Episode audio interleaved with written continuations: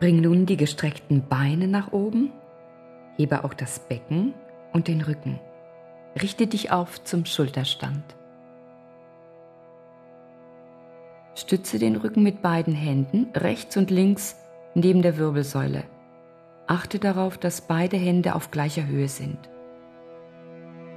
Die Ellenbogen sind schulterbreit auseinander, der Kopf in der Mitte, das Brustbein